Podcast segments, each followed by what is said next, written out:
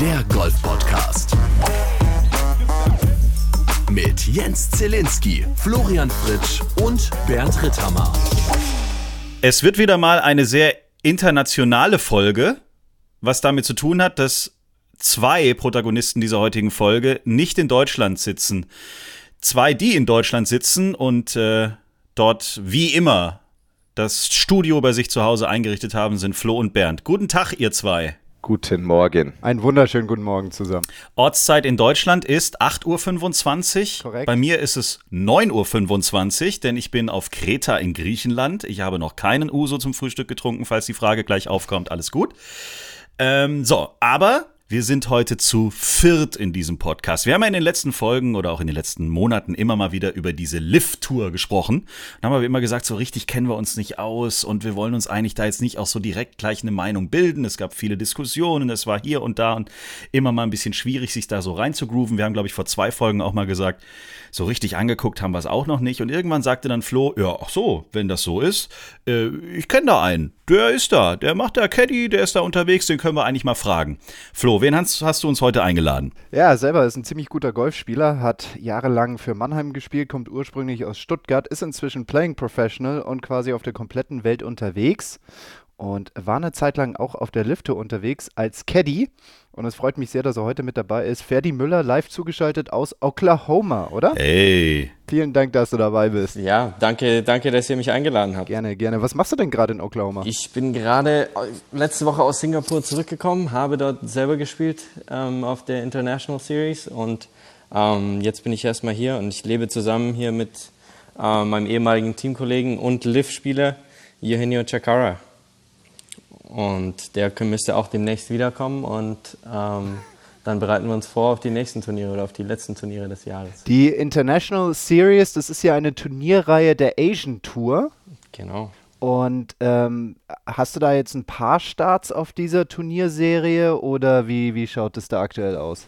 Genau, also ich habe ähm, im Grunde nach dem, nach dem Sieg vor mehreren Wochen hat Eugenio, der gute Mann, der er ist, ähm, direkt auch noch nach ein paar Starts für mich gefragt und ähm, hat mich in das Singapur-Turnier reingebracht und jetzt noch das letzte in Indonesien, was dann im Mitte November sein wird und er auch mitspielen wird. Okay, cool. Das heißt, dein, dein, sag ich mal, sportlicher Lebensmittelpunkt wird dann eher Asien sein, oder? Ja, genau, genau. Also das, das ist auch so das Ziel, ähm, dass wir am besten natürlich dort nächstes Jahr zusammenspielen und ähm, ja, falls das, falls das nicht klappt, dann gehe ich wahrscheinlich wieder zurück ans Berg bei ihm, weil ja, lohnt sich, ne? Der, der, die Liftgehälter sind natürlich nicht schlecht, ne? Wie da mit Geld um, rumgeworfen wird. Ähm, da kann man das schon mal machen für ein Jahr. Ähm, mein, mein ehemaliger Caddy René, der ja, den wir ja auch schon hier in der Show hatten, der in, bei Shiwan Kim Caddy gemacht hat auf der Lift Tour dieses Jahr und letztes Jahr auch schon. Der hat mir letztens, die haben ja jetzt in Saudi-Arabien gespielt wieder. Ihr Turnier vor, äh, war es letzte Woche oder vor zwei Wochen, weiß ich gerade gar nicht. Und ähm, da gab es ein Caddy-Turnier.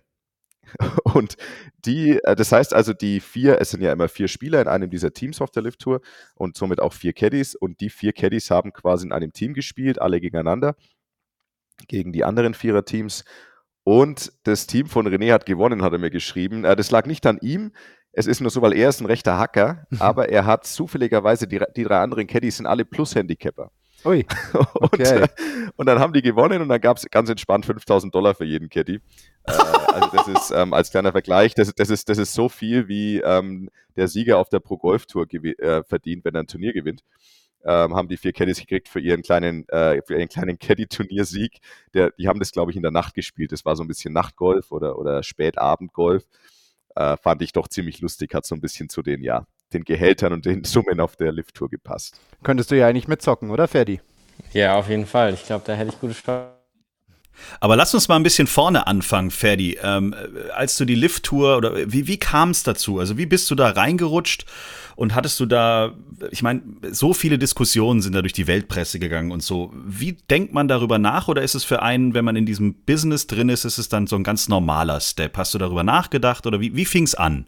Für mich persönlich oder für das, was. Ähm nee, für dich. Also, als du die Chance bekommen hast, drüber nachzudenken, als Caddy in die Liv einzusteigen. Ja, ich meine, ich stehe auch noch sehr am Anfang meiner Karriere und ähm, da die finanzielle Sicherheit zu haben und natürlich die, eine solche Bezahlung zu bekommen, kannst du fast nicht Nein dazu sagen. Und ich weiß, die Lift-Tour hat viel Kritik abbekommen.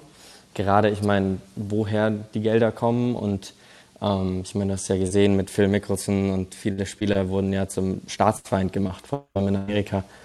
Ähm, aber ich finde, wenn du, wenn du so eine Möglichkeit hast, ähm, die, die musst du mitnehmen. Also und für mich, für mich war es klar, und Eugenio war, ist ja auch ein, also einer meiner besten Freunde. Ähm, wenn er mich fragt, was ich für einen Caddy mache, warum nicht? Ich meine, wir verstehen uns gut. Ich reise auch gern mit ihm zusammen. Man muss, man muss ja auch mal ausprobieren und gesehen haben, bevor man sich ja wirklich eine volle Meinung dazu, dazu ähm, leisten kann. Ja, und ich denke mir, ja, wenn die, wenn die Saudi-Arabier das Geld ausgeben, bevor sie es an Waffen ausgeben, sollen sie es in irgendwelche Sportler stecken. Davon können sie, können sie keinen Krieg führen. Von, von dem her war ich da sehr, ähm, war das für mich eigentlich ein No-Brainer, dass ich da auf jeden Fall hingehe. Darf ich nochmal kurz nachfragen, Ferdi, weil, weil wir uns ja auch nicht kennen. Ähm, kurz zu deinem Werdegang. Also ich schätze jetzt mal, von dem, was ich jetzt gehört habe, du bist, genau, du bist in Deutschland groß geworden, hast da in der Mannheimer Ecke gespielt und bist dann, dadurch, dass du jetzt in Oklahoma bist, bist dann ähm, auf die Uni gegangen und hast quasi da deinen Best Buddy vor Ort kennengelernt und ihr habt zusammen gewohnt und so ist die Zusammenarbeit oder die Freundschaft entstanden und inzwischen bist du selber Pro und hast eben auch diese Caddy-Möglichkeit. Habe ich das ungefähr richtig verstanden? Ja, okay. Ja, also ich bin in Deutschland aufgewachsen, habe natürlich Bundesliga und jederlei Jugendturniere, British Boys, alles gespielt und wurde dann rekrutiert. Ähm, also Ted hat mich dann natürlich übermittelt, als erstes nach Marquette und dann war es mir dort ein bisschen zu kalt und ähm, dann hat Ted mich übermittelt nach Oklahoma State, wo ich in das National Championship Team reingekommen bin, was im Grunde Victor Hofland, äh, Matthew Wolf, Austin Eckert, ähm, natürlich alles PGA, Liv-Spieler ähm, und dann noch Zach Boschul, der jetzt seine Conferry Tour Karte.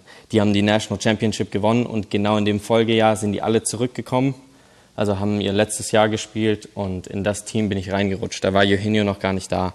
Ähm, und dann ähm, hatte ich ja noch drei Jahre mit Covid dort und in meinem letzten Jahr ist Eugenio von Wake Forest reingetransfert und ähm, in dem Jahr haben wir im Grunde ja, zusammen gelebt. Und dann auch da danach war ich, ähm, habe ich relativ viel Zeit hier in Stillwater verbracht und mit ihm.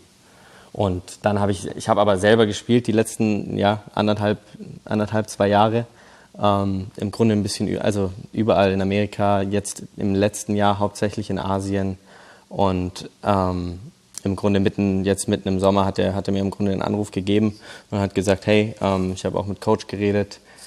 Ähm, ich fände es cool, wenn du, für, wenn, du, wenn du Zeit und Lust hättest, ähm, wenn du für mich ans, ähm, ans Berg kommen würdest.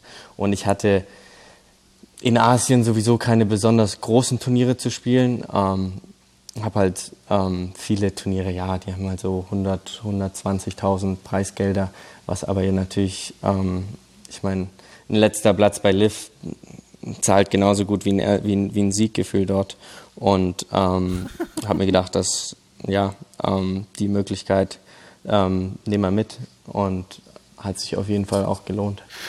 Darf ich, darf ich fragen, weil ich stelle mir das nicht ganz einfach vor, wenn man jetzt in deiner Haut steckt, weil du bist natürlich grundsätzlich immer Spieler gewesen und hat es darüber, also ich weiß es ja, ich war ja nur Spieler, also ich, auf der Caddy-Seite war ich ja nie unterwegs.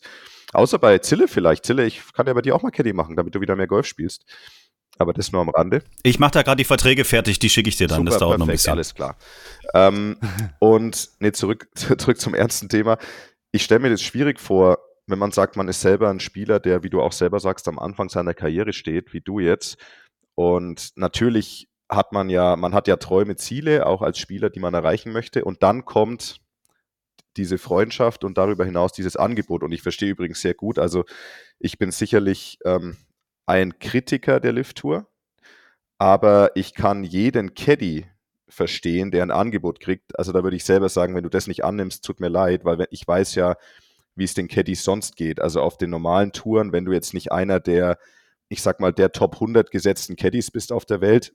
Und viel mehr sind es ja nicht 100, lass es 150 sein auf der ganzen Welt, die, die ein sehr, sehr gutes Back haben und dann auch entsprechend vernünftig verdienen und mit einer gewissen Jobsicherheit. Ähm, dann muss man sagen, als Caddy ist die Lift-Tour einfach so, so viel sicherer und lukrativer, als wenn die Caddies auf einer anderen Tour spielen würden. Deswegen, da kann ich jeden verstehen, der das ähm, sofort annimmt. Aber genau, meine Frage ist, gibt es da einen Zwiespalt in dir? Weil auf der einen Seite hast du natürlich eigene Träume, eigene Ziele für dich und dein Spiel als, ähm, als Spieler auf, auf irgendwelchen Touren dieser Welt. Und dann kommt da eben dieses Angebot, ähm, eigentlich mit deinem Kumpel durch die Welt zu reisen, gutes Geld zu verdienen. Äh, wie, wie fühlt sich das für dich an? So dieser, naja, eigentlich klar, muss ich annehmen und das verstehe ich auch, ähm, weil es einfach super bezahlt ist und sicherlich viel Spaß macht, aber natürlich bleibt nebenher dein eigenes Spiel auch auf der Strecke. Ja, das, das stimmt natürlich einerseits, aber andererseits kriegst du natürlich auch viele Erfahrungen und ein Umfeld mit den allerbesten Spielern der Welt, ähm, wo du natürlich auch viel lernst und mitnimmst. Und ähm, klar, langzeitmäßig habe ich das natürlich nicht vor, viel länger zu machen als ein Jahr oder zwei, aber ähm, du bist natürlich in diesem Umfeld und du hast auch, ähm, ich meine auch auch Zugänge. Ich meine, allein jetzt, ähm, was sich ergeben hat, ich meine, er hatte mich in zwei International, zwei Millionen Turniere reingebracht, in die wäre ich anders natürlich auch nicht reingekommen. Und dadurch ergeben sich ja auch weiter Möglichkeiten. Und das andere Schöne an Liv ist ja, das sind ja im Grunde nur 14 Turniere im Jahr. Das heißt, du hast und natürlich nur drei Turnierrunden. Das heißt, du hast ja 5 mal 14, dann hast du circa 70, ähm, klar, 70 Tage im Jahr, wo du nicht spielen kannst, aber die ganzen Tage dazwischen trainiere ich und spiele ich ja trotzdem. Also, und zwar mit einem der besten Golfer der Welt. Was einem natürlich auch hilft, besser zu werden und natürlich auf ähm, super natürlich Anlagen und allem. Da mangelt es an keinen Geräten, an nichts. Ähm, und auch ja, Zugang an, an Physios oder sonst was. Und das hast du halt, ähm, ja, wenn du natürlich alleine auf eigene Faust in Asien rumreist, ähm, hast du halt nicht unbedingt immer die die Pro-Vereinsbälle als Trainingsbälle. Ja. Und ähm, siehst natürlich auch nicht, was, was die besten Spieler der Welt gerade machen. Also ich denke, das, das ist natürlich klar auf jeden Fall ein Kompromiss. Es gibt natürlich manche Wochen, ähm, dein eigenes Golf wird nicht direkt besser, aber ich glaube, allein das in, da ein paar Mal, also da den Kopf reinzustecken, glaube ich, da kann man auch viel lernen und mitnehmen, was, denke ich, auch mir selber hilft. Oh, oh. Tea Time Werbung. Wir alle wollen lang und gesund leben und vieles hängt dabei von unseren Zellen ab. Wenn die gut funktionieren und gut versorgt sind, dann kann unser Körper auf alles bestens reagieren. Unser Tea Time Partner Avea hilft dir und das mit wissenschaftlicher Unterstützung. Bei Longevity geht es vor allem darum, auf zellulärer Ebene Altersprozesse zu verlangsamen oder sogar umzukehren. Nicolas Ting von Avea. Wir entwickeln Supplements, mit denen man ein längeres, gesundes Leben anstreben kann. Unsere Supplements bewirken nachweislich mehr Vitalität durch Energiesteigerungen, zum Beispiel auf Zellebene, eine aktivierte Kollagenproduktion und zum Beispiel auch einen ausgeglichenen Blutzuckerspiegel um nur einige der Vorteile eben zu nennen. Mit dem Longevity Bundle von unserem Partner Avea unterstützt du deinen Körper perfekt. Du steigerst die sehr wichtige Kollagenproduktion, erhöhst den NAD-Spiegel, reduzierst Entzündungen und oxidativen Stress. Du schärfst deinen Fokus und verbesserst deine Haut und die Gelenke. Auch alles irgendwie sehr gut passend zum Thema Golf, oder nicht? Alle Infos inklusive deinem 15% Rabattcode und der Link zu unserer 20-minütigen Sonderfolge mit dem COO von Avea findest du in den Show Notes. Na, wieder nur Paar. Tea Time, Werbung Ende. Kannst du das so ein bisschen konkretisieren? Also was wären jetzt so ein, zwei Sachen, wo du sagen würdest, hey cool, wenn ich da jetzt nicht dabei gewesen wäre, hätte ich das jetzt nicht lernen können? Du siehst natürlich einerseits, ähm, ich finde allein, allein sich die Schwünge die ganze Zeit anzugucken, vor allem Eugenio's Golfschwung ist absolut, also absolut Weltklasse. Also sein Ballstriking, da gibt es wirklich keine, vielleicht eine Hand, Hand, also keine Handvoll an Menschen, die den Ball besser treffen wie er. Ähm, aber ja, konkret, konkret natürlich siehst du natürlich auch was, was wie, wie Spieler durch den Prozess gehen natürlich, wenn es, wenn es auf den großen Touren wichtig ist, wie sie schwierige Löcher angehen, was sie für Core, Core Strategies haben, wie aggressiv, ähm, wo legen sie ab, ähm, was, was natürlich, ähm, wie wichtig ist natürlich auch zu einem gewissen Grad Distanz, gerade auf schweren Plätzen wie in, wie New York, wo ich war. Ähm, wenn du natürlich den Ball weit gehauen hast, das war ein Riesenvorteil. Ähm, und natürlich da die Fairways zu treffen, die natürlich auch verdammt eng sind. Wie, wie schwierig sind die Grüns? Ich meine, wie viel Slope sie haben, wie viel, wie hart sie sind, wie sie die, die Pins stecken und wie gut du einfach sein musst mit, mit in jedem Aspekt von deinem Spiel, um dort mitzuhalten. Ja, was mich jetzt mal auch interessieren würde, jetzt ähm, warst du ja auch in, im Umfeld mit Ted Long und auch mit Spielern auf der DP World Tour, also sei es ein Hurley Long, der in Mannheim trainiert hat und immer noch tut, oder auch ein Mark Hammer. Also du kennst auch ein paar Spieler, die auf der DP World Tour erfolgreich unterwegs sind. Und jetzt erlebst du die Spieler auf der Lift Tour. Eins der gängigsten ähm, sage ich mal, Kritikpunkte von, von Personen, die der Lift-Tour nicht so nahe stehen, ist ja, okay, die haben jetzt da ihre Kohle, jetzt entspannen die sich und entweder sind die am Pool oder spielen halt die Turnierrunden, die sie spielen müssen. Hast du das Gefühl, dass diese, dass diese vertraglichen Geldsummen, die sie jetzt kriegen, von der Ambition, von dem Feuer, von dem Trainingseifer und Umfängen, dass das irgendwie abgenommen hat deswegen? Keineswegs. Also das kommt mir wirklich gar nicht vor. Also die haben, die haben sehr viel Stolz in natürlich ihr Team jetzt, was natürlich ein neues Konzept ist. Aber ähm, das sind, ich meine, das sind die besten Spieler der Welt. Die wollen gegen die, die, die anderen besten Spieler der Welt spielen und sie wollen sie besiegen. Also das, das, das Feuer ist genauso da. Ich meine, das ist, ich glaube, die Stimmung ist trotzdem, ja, wenn es natürlich schlecht geht, ist die Stimmung etwas besser, weil ich meine, du gehst nicht nach Hause, hast jetzt Ausgaben von 30, 40.000 gehabt für dein ganzes Team und etc. Und ähm, bist natürlich, hast einen Cut verpasst und sonst was. Ne? Ich meine, selbst Martin Keimer, ich weiß nicht, ich glaube, in, New York ist er, glaube ich, sogar letzter geworden oder vorletzter, ich weiß nicht. Aber nimmt halt immer noch 130.000 mit. So schlecht, so schlecht geht es ihm dann doch nicht. Ne? Ja. Die, die Stimmung ist deutlich besser. Und klar, die Musik ist natürlich, da ist überall laut Musik und ähm, aber die, die, die, also die, die guten Spieler, und das sind sie ja alle eigentlich auf Liv, die wollen trotzdem auf Teufel komm raus alle anderen auch besiegen. Und da ist schon, da ist schon natürlich auch eine Hierarchie mit den ganzen Rankings und denen ist es schon verdammt wichtig, da so weit wie, wie möglich oben zu sein und natürlich zu gewinnen jede Woche. Also das, das, das nimmst du, das, ist, das sind keine 9-to-5-Jungs. Wenn du einer der besten Spieler der Welt willst, dann bist, dann bist, siehst du die ganze Zeit die Competition und willst die anderen schlagen. Also ich, das Feuer ist genauso, genauso da wie davor, glaube ich. Den ihr Life ist, Leben ist einfach nur im Grunde mit dem Saudi-Geld natürlich ähm, ein Level hochgegangen. Genau, weil dieser Druck ist ja auch immer noch da durch die Q-School, die es ja jetzt gibt intern auf der LIV. Na, also die, die, die Mannschaften ist ja jetzt nicht so, ich bin jetzt Teil einer Mannschaft für bis in St. Nimmerleinstag, sondern da gibt es ja auch Rotation, oder? Also Spieler werden ja auch ein- und ausgewechselt. Ja, also ich meine, das haben sie gerade eben erst angefangen. Ähm, die meisten haben natürlich Verträge vor zwei Jahren natürlich unterschrieben, die natürlich zwei, drei Jahre gehandelt sind. Also die meisten haben, glaube ich, noch einen Vertrag. Also kommt drauf an, wer das ist. Ähm, aber die Verträge sind unterschiedlich. Aber das kommt jetzt gerade erst. Ja, also die, wenn du natürlich jetzt einer der schlechteren Spieler bist, dann wirst du natürlich schnell aussortiert. Und ich meine, der Greg und der Tour ist es natürlich auch wichtig, immer nur die besten Spieler zu haben. Also da ist natürlich schon auch sehr viel Druck da. Also ich glaube, also viele von denen jetzt nicht absolut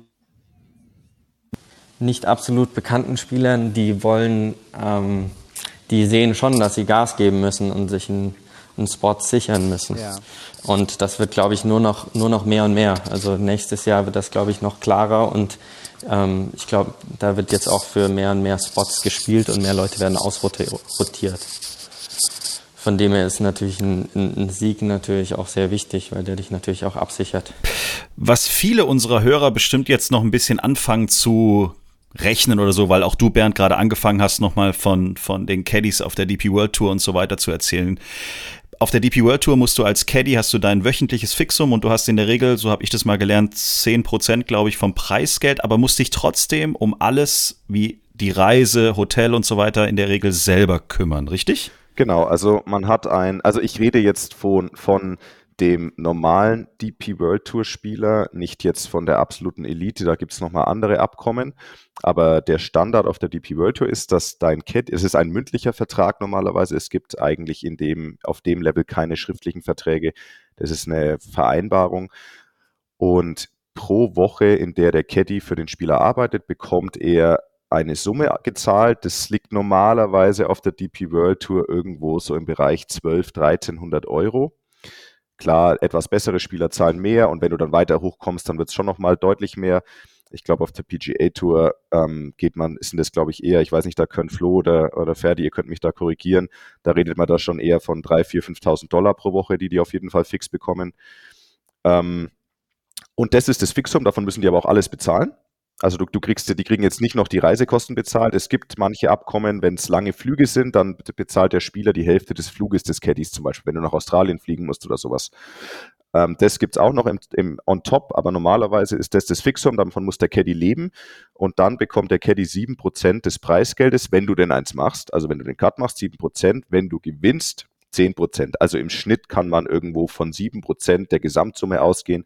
Also wenn ein Spieler auf der DP World Tour dieses Jahr 500.000 Euro insgesamt verdient, dann macht der da in irgendeiner Form, kriegt der 35.000, 40.000 Euro an Bonuszahlungen, also an 7% on top zu diesem Fixum, das er bekommt. Also lass es 25 Turniere, a 12, 1300 Euro sein. Und das ist dann sein komplettes Salär, von dem er leben muss, reisen muss, essen muss. Da bleibt nicht so viel übrig, muss man auch ehrlich sein. Deswegen gibt's ja auch immer ganz viele Caddy-WGs und so weiter, dass sie gucken, dass sie eben die Kosten so weit, wie es auch nur geht, unten halten. Auf der Lift-Tour ist es anders, richtig? Ja, also dieses, dieses 10%, 7%, also 10% für den Sieg, 7% für das Preisgeld, das ist auch natürlich ähm, relativ Standard. Ähm, aber du kriegst natürlich von Lift direkt kriegst du für jedes Turnier, also der Caddy kriegt 5000 für Ausgaben oder was auch immer. Wenn, man, wenn er es nicht ausgibt, dann kann er das auch behalten.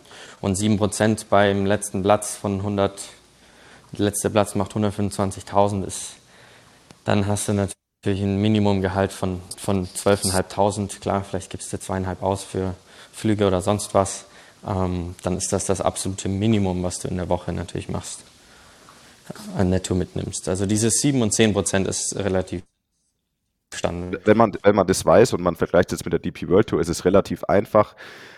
Der Durchschnitt auf der DP World Tour an Gesamtpreisgeld, lass es, also ich sag mal, die Durchschnittsturniere waren immer irgendwie so bei zwei Millionen. Es gibt natürlich ein paar größere Turniere. Lass uns mal von dem Durchschnittspreisgeld von drei Millionen auf der DP World Tour ausgehen. Das kommt ungefähr hin. Bei einem drei Millionen Turnier wenn, wenn jetzt ein Spieler beim 3 Millionen Turnier Zehnter wird, was ja nicht ganz schlecht ist, mhm. ähm, dann müssten das ungefähr so 50, 60.000, also lass es 60.000 Euro sein, circa, als Zehnter. Davon kriegt dann der Caddy 7%. Ja. Ähm, das heißt also, wenn du Zehnter wirst, also du musst, ich sag mal, du musst Fünfter werden bei einem 3 Millionen DP World Tour Turnier, damit der Caddy den gleichen Preisgeldprozentsatz bekommt wie der letzte Spieler auf der Lift-Tour bei einem Turnier. Und dann kriegst du ja nicht die 5000 Dollar, die die Lift-Tour den Caddies zahlt, sondern du kriegst ja von einem Spieler nur, keine Ahnung, 12 bis 1500. Ja. Also das heißt, du musst Fünfter werden, um, du musst eher Vierter werden, um das zu kriegen, was der Caddy auf der Lift Tour bei der schlechtesten perf möglichen Performance eines Spielers bekommt. Ja, und da kann man dann, glaube ich, schon auch ganz gut verstehen, warum dann einige der Caddies von der DP World Tour mit auf die Lift Tour gegangen sind, weil ganz ehrlich, die leben ja einen Großteil, außer du hast wirklich Glück am, am Berg eines richtig, richtig erfolgreichen zu sein, aber ansonsten lebst du ja eigentlich größtenteils von der Hand in den Mund. Ja. Ähm, vor allem spätestens dann, wenn du auch Familie hast. Ja, und äh, dass die dann natürlich irgendwann mal sagen, okay, jetzt brauche ich wirklich so langsam mal, oder wenn sie die Möglichkeit haben, als nicht ähm, Caddy eines richtig tollen Spielers, okay, jetzt kann ich darüber wechseln und kann da mal für ein bisschen Ruhe sorgen, äh, kann man schon nachvollziehen. Ich meine, René hat das ja auch bei, bei unserem Podcast mal erzählt, dass ähm, und, und wir kennen ja auch seinen Werdegang. Es ist jetzt nicht so, dass er sich immer irgendwie ein eigenes Zimmer leisten konnte oder so, sondern er war ja auch mal in Hostels und Fish and Chips, Burger und Pommes und das günstige ja. Angebot vom McDonalds oder was auch immer. Ähm, das muss er ja schon auch in Anspruch nehmen. Und ich meine, auf einer persönlichen Ebene bin ich jetzt im Fall von René eigentlich ganz happy für ihn, dass er jetzt mal etwas gefunden hat, wo mal ein bisschen Ruhe in den Laden reinkommt. Ja, wo, er, ja, wo er nicht immer so hyperventilierend ja. von Turnier zu Turnier reisen muss, sondern wo er jetzt dann mal eine gewisse Planung Planungssicherheit hat, auch wenn die Spieler dort auf der Lift-Tour bestimmt auch mal sagen, hey, ähm, ich will dich jetzt auch nicht mehr am Berg haben und dann gibt es da wahrscheinlich auch die Rotation. Aber wenn du auf diesem, auf dieser Turnierserie unterwegs bist als Caddy, dann ist es definitiv entspannter und ja, lebenswürdiger ist schon ein hartes Wort, aber doch, ich würde es ähm, eigentlich also fast schon ansprechen. Lebenswürdiger also als, als auf der DP World Tour. Also was, was spannend wäre, weil es ja auch beides, ist ja ganz lustig im Moment, weil, das, weil es, es sich viel um diese Spieler, um die Caddies dreht gerade dieses Jahr. Also meine beiden Ex-Caddies sind ja unter anderem Oliver Briggs, der dieses Jahr bei Yannick Paul war. Extrem erfolgreiches Jahr. Yannick hat super gespielt äh, und Olli hat entsprechend natürlich für einen DP World Tour Caddy sehr gut verdient. Und wir haben René, der auf der Lift Tour Caddy gemacht hat für Shiwan Kim. Ich weiß jetzt nicht genau, Ferdi, vielleicht hast du das im Kopf. Shiwan ähm, ist jetzt da nicht brillant unterwegs und wird auch sicherlich seine Berechtigung für die Lift-Tour verlieren. Aber es wäre spannend, ob Olli Briggs bei Yannick Paul mehr verdient hat als René und ich glaube wahrscheinlich eher nein. Ich glaube auch eher nein. Also du hast ja deutlich mehr. Was der erste macht 4 Millionen. Das sind circa 18 Prozent der Purse, ja. Also du hast natürlich hier, die Summen sind natürlich fast das Zehnfache. Also ich glaube da, und dann nimmt der, nimmt der Spieler natürlich auch das, der Caddy natürlich auch das Zehnfache mit. Und eine gute Woche bei Yannick, ich meine, selbst wenn er, ich weiß nicht, Vierter wird bei einem durchschnittlichen Turnier, das sind ja auch nur, nur in Anführungszeichen, was sind das, 180 bis 100.000 oder genau, sowas. Richtig. 80, ja.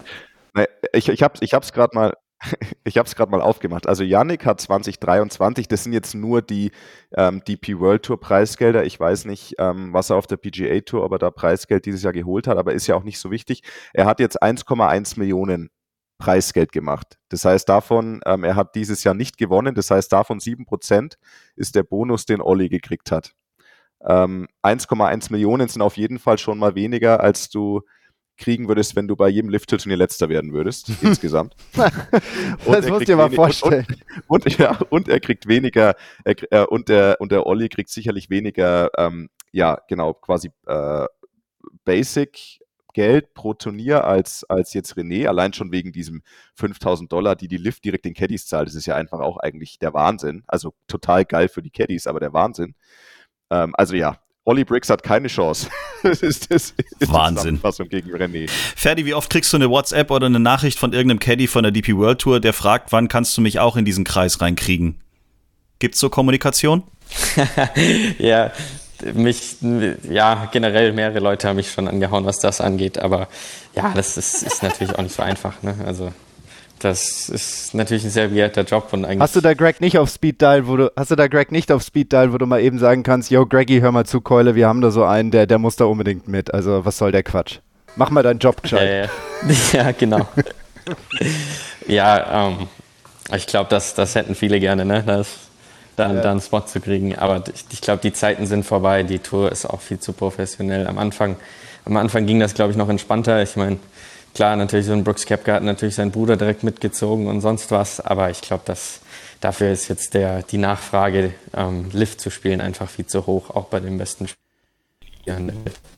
Also das, was du erzählst, finde ich tierisch spannend, auch äh, dass du sagst, es sind die besten Spieler der Welt und die wollen die besten der Spieler der Welt äh, schlagen. Ich hatte immer so ein bisschen den Eindruck, vor allen Dingen am Anfang, dass jetzt die großen Partys da abgehen, dass sie so ein bisschen sich jetzt auf ihren Lebensabend vorbereiten, dass Ian Poulter und Garcia und wie sie alle heißen, eigentlich jeden Abend sich hier die 800 Dollar Flasche Wein kommen lassen und sagen, war wieder ein geiler, anstrengender Arbeitstag, was machen wir denn morgen früh um 10? Es scheint aber nicht so zu sein. Nee, ich glaube, das, das, das hat mehr mit dem Marketing der Lift-Tour zu, zu tun. Die, die Spieler selber sind da jetzt, ich meine, klar, die finden es natürlich auch cool, im Privatchat von einem Turnier zum nächsten zu fliegen, aber ähm, die sind da gar nicht, also ich würde sagen, die meisten sind da nicht so heiß drauf.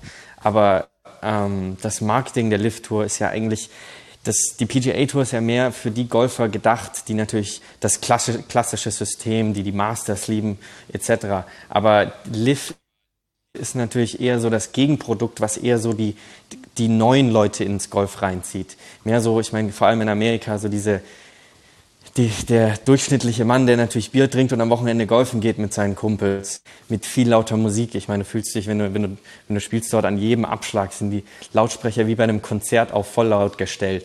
Ähm, das ist natürlich viel mehr ausgelegt im Sinne für, für wie andere Sportarten, wie halt Football ist, laut, viel Musik. Also ein neues Produkt von Golf und so, Market, so ist das Marketing der Lift Tour halt auch, dass die natürlich, ich meine, nach jeder Preisverleihung wird natürlich mit Champagner rumgesprüht und sonst was, wie, beim, wie bei der Formel 1, ähm, dass man halt eben neue Leute natürlich auch zum Golfen begeistert, aber halt nicht, nicht wahrscheinlich die traditionellen, man muss sich das vorstellen, wie die Leute, die natürlich so die Waste Management in Phoenix Open geil finden. So ist ja. gefühlt, so wollen die natürlich am besten jedes Loch machen. Und das, da, ist, da ist schon ein Markt da. Es gibt schon viele Leute, die sich da begeistern lassen und ähm, die auch genau dieses Golf viel toller finden als dieses ruhige mit vielen Regeln, wie das jetzt zum Beispiel bei der Masters der Fall ist. Ja, wir hatten ja das ja auch mal auf der DP World Tour du kannst dich noch erinnern, Bernd 2017 zum Beispiel in Wentworth, da haben sie es ja versucht mit so Auflaufmusik. Das heißt, jeder Spieler ähm, durfte sich so ein Lied aussuchen und wenn der auf die Driving Range kam, dann wurde dieses Lied gespielt. Das hat die DP World Tour, ich glaube, ein, zwei Mal versucht. Ähm, ich kann mich erinnern, jedes Mal, wenn, wenn da die Musik losging, als da einer auf die Range gegangen ist, äh, fanden es auch, also zumindest ein paar Spieler in meinem Umfeld, als ich da gerade Bälle geschlagen habe, die fanden das jetzt auch nicht so cool. Also das scheint irgendwie ähm, auf der DP World Tour ein bisschen, ja, das hat nicht funktioniert, das war nicht erfolgreich, aber ich sehe das ähnlich wie du, Ferdi, dass es dafür garantiert aber auch einen Markt gibt. Ja, also mich hat es irritiert immer damals. Also ich fand das in Wentworth, ich kann mich sehr gut erinnern, ich weiß sogar noch genau, was für einen Song ich abgespielt habe lassen, als ich auf die Range kam. ähm, Sag, äh, welchen? Daft Punk, Harder, Better, Stronger oder wie heißt oder Stronger, Better, Faster heißt das, glaube ich. ja. Yeah. Und, ähm, Na klar. Okay. Und in Abu Dhabi hatten sie das auch mal, da hatten sie einen DJ auf der Range und ich fand das immer mega. Also ich weiß auch, dass es Spieler gibt, denen das nicht gefallen hat, was ich immer nicht verstehen konnte. Da dachte ich mir, nehmt doch mal euren Kopf aus eurem Arsch. Aber aber so ein bisschen ist es doch, ein bisschen ist es doch da. Ich meine, letztes Jahr war das das Turnier in Schweden, da hat doch auch irgendwie ein DJ an einem Paar 3 aufgelegt. Das hast du auch richtig laut im Fernsehen sogar gehört.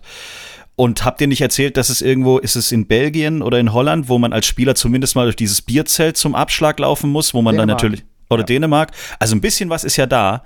Aber das finde ich auch sehr interessant, weil wir waren jetzt in Rom auf dem Ryder Cup. Da ist Party und alle finden diese Party geil. Da ist jetzt kein DJ logischerweise an jedem Loch. Aber es ist laut. Es wird dann auch leise beim Schlag, aber es ist richtig Stimmung und du kannst es ein bisschen vergleichen mit dem ein oder anderen PGA Tour Turnier, fand ich jetzt von der Stimmung her.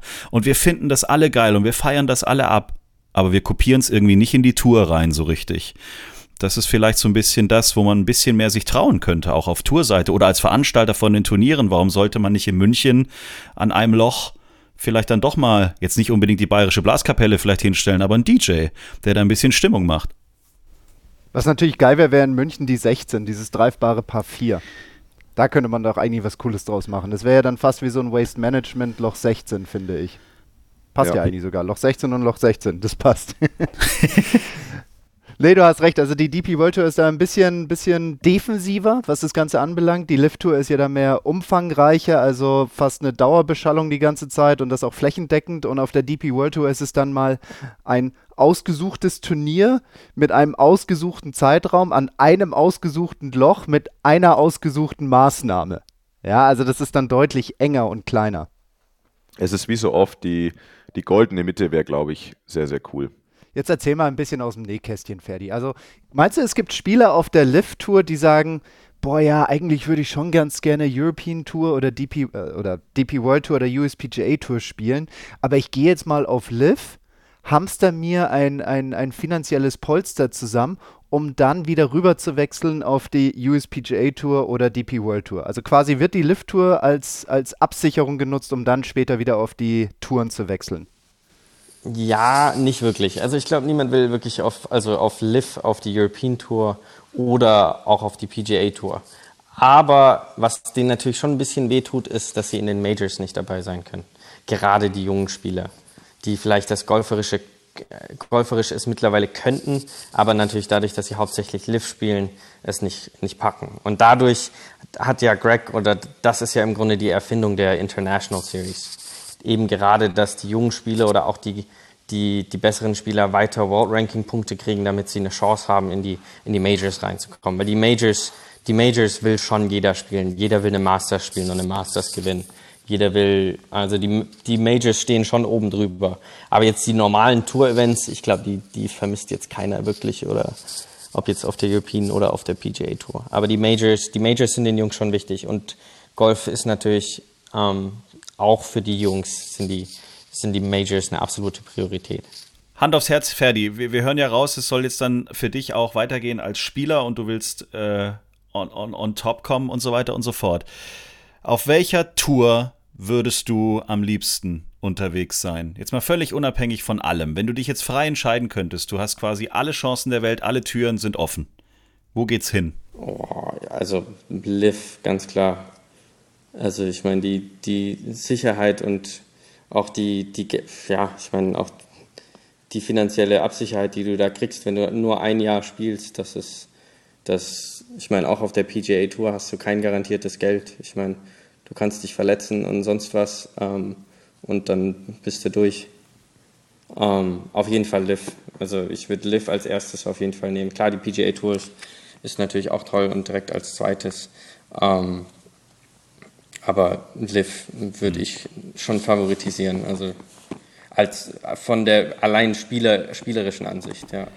Wenn äh, Craigs Marketingabteilung gerade zugehört hat, äh, entwerfen die gerade die geilste Idee der Welt, vom Caddy zum Spieler. Ole, ole. Was glaubst du, was du da für eine Werbung machen kannst? die neue Serie auf Netflix. Wir sind sehr gespannt, was da noch alles so passieren wird. Ferdi, danke, dass du uns mal ein bisschen den Einblick in diese spannende, man muss sagen, es ist eine spannende Tour ähm, gegeben hast. Ich oder wir wünschen dir auf jeden Fall, dass alles so kommt, wie, es du, dir, wie du es dir wünschst. Ich meine, du hast bis jetzt immer spannende Roommates und spannende Leute um dich rum gehabt. Also allein die Zeit mit Viktor Hoffland müssen wir in der Sonderfolge nochmal beleuchten, glaube ich. Die war bestimmt auch sehr spannend. Können wir gerne machen, ja, auf jeden Fall. Matthew ist auch ein sehr interessanter das, Charakter. Kann ich mir gut vorstellen. Dann machen wir das und wir nehmen das jetzt mal als äh, Aufgabe, da wieder einen Termin zu finden, um dann in einer weiteren Folge auch über diese Zeit dann nochmal ausführlich zu besprechen. Bei dir ist jetzt irgendwie 2 äh, Uhr morgens.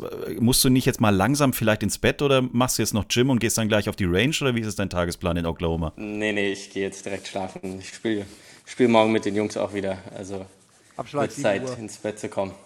Ja, nicht ganz so früh zum Glück. der, der Verlierer kriegt 130.000 Dollar. Ja, genau.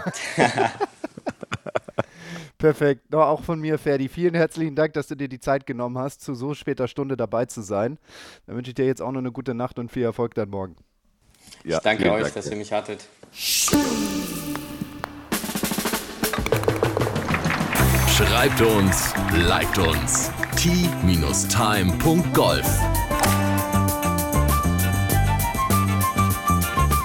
Tea Time, der Golf-Podcast. Auch auf Facebook und Instagram. Tea Time. Tea Time ist eine Produktion von Pot Ever. Infos und noch mehr spannende Podcasts gibt's auf potever.de.